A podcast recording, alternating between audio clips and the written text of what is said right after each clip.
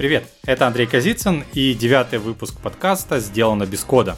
Моя цель во всем этом мероприятии – сделать ноу-код более известным, понятным, полезным. Это ноу-код евангелизм.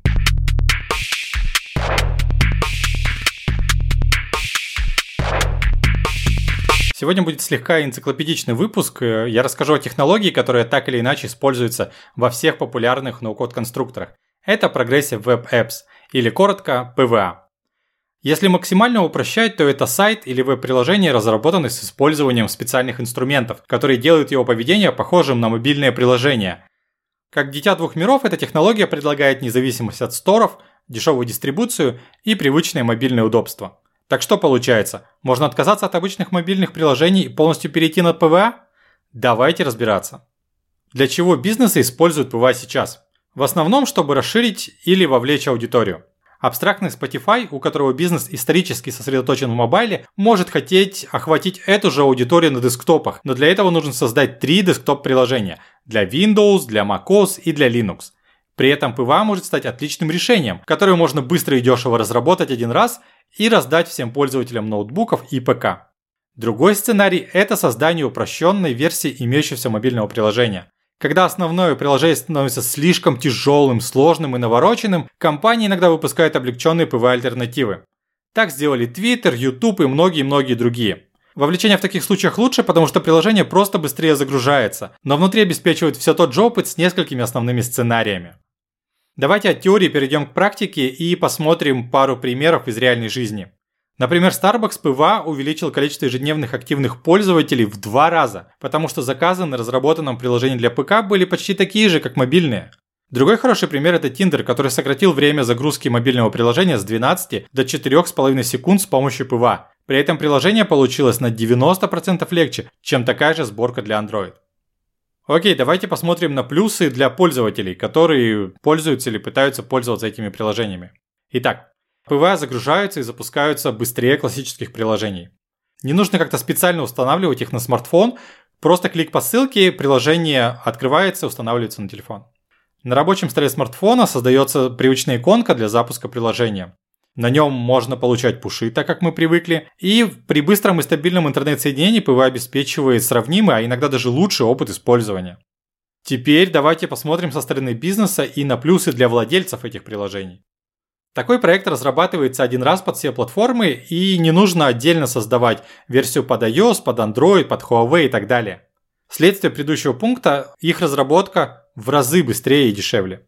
Так как приложение доступно по обычной ссылке, значит можно не иметь дела с маркетами, которые по сути управляют судьбой приложения. Например, можно не бояться блокировки. Обновление приложения можно выпускать мгновенно, а не дожидаться апрува от маркета, который может занять несколько часов или даже дней. Но все-таки, если очень хочется, PWA можно разместить в маркете, такая технология тоже имеется. Если ваше приложение работает по подписной модели, то вам не нужно платить огромную комиссию стора. В Google и в Apple сейчас комиссия от 15 до 30%, а если у вас PWA, то вы заплатите только то, что берет ваш эквайер, то есть вот эти 2,5, 3,5, там 4%. Дистрибуция PWA в принципе в разы дешевле, чем у нативных приложений в маркете. Ну и последнее, вишенка на торте – PWA индексируются как обычные сайты. То есть, если у вас есть качественный э, уникальный контент, то можно получить еще и органический бесплатный трафик из поисковиков. Конечно, не бывает плюсов без минусов. Самая, наверное, большая проблема – это неравномерная поддержка в различных операционных системах и браузерах. Пока PWA был новинкой и активно развивался, его постепенно добавляли все новые операционки и новые браузеры. Но прошло уже много лет, и сейчас как бы этот процесс немного пошел вспять. Например, в 2021 году Mozilla вырезала из Firefox поддержку PWA. Не то чтобы это как-то сильно изменило рынок, потому что у них э, доля пользователей среди всех браузеров была очень-очень маленькая, но звоночек тревожный. Еще один момент – это то, что по сравнению с обычными приложениями у PWA меньше возможностей для работы с внешними датчиками э, и устройствами смартфона, например, с тем же самым Face ID, к которому пользователи iPhone привыкли. Ну и если нужно создавать платное приложение, особенно с э, периодической подпиской, то все это ложится на ваши плечи, и все это организовывать нужно где-то еще до самого PWA приложения, то есть на сайте, на лендинге, перед тем, как они кликнут по ссылке и поставят себе PWA, нужно организовать прием запоминания вот этих карт, организацию рекуррентных платежей и так далее, и так далее. То есть все, что делал за вас App Store и Google Play, теперь вам нужно делать самостоятельно. Закончили с этим?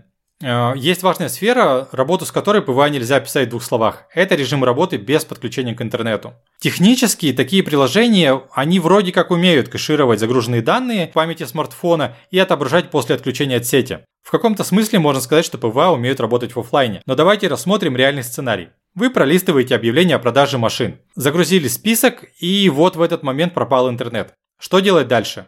Внутрь вы не можете перейти, вы не можете посмотреть само объявление, не можете написать владельцу. Остается просто скроллить этот список вверх-вниз.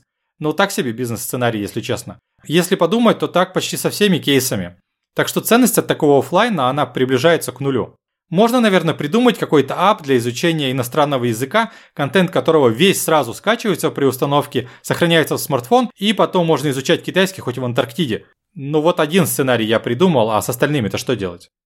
Ну и, конечно, мне PWA интересен, потому что он используется для веб-представления различных проектов, причем как вебных, так и мобильных в ноу-коде. Это многократно ускоряет тестирование и позволяет распространять готовые решения с помощью ссылки без загрузки в Store. Но я отдаю себе отчет, что PWA это не единая технология, а такой набор решений, и no-code конструкторы не ставят себе цели поддерживать абсолютно все возможности стандарта. Так, например, мой любимый Adalo не поддерживает PWA пуши, а при пропадании интернета приложение начинает демонстрировать тупо белый экран.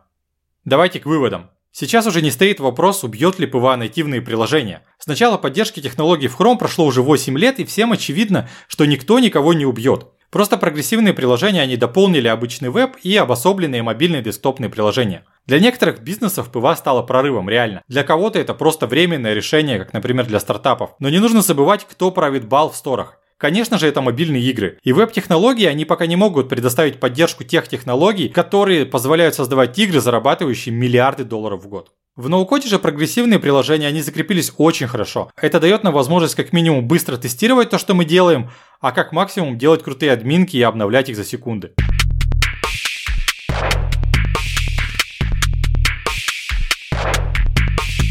Надеюсь, вам было интересно и главное полезно. Если так, поставьте лайк и подпишитесь на той платформе, где вы слушаете этот подкаст. Это позволит узнать о ноукоде большему количеству людей. Пишите мне, если хотите создать мобильное приложение на ноукоде или за максимально сжатые сроки стать разработчиком мобильных приложений. Успехов в ваших проектах. Пока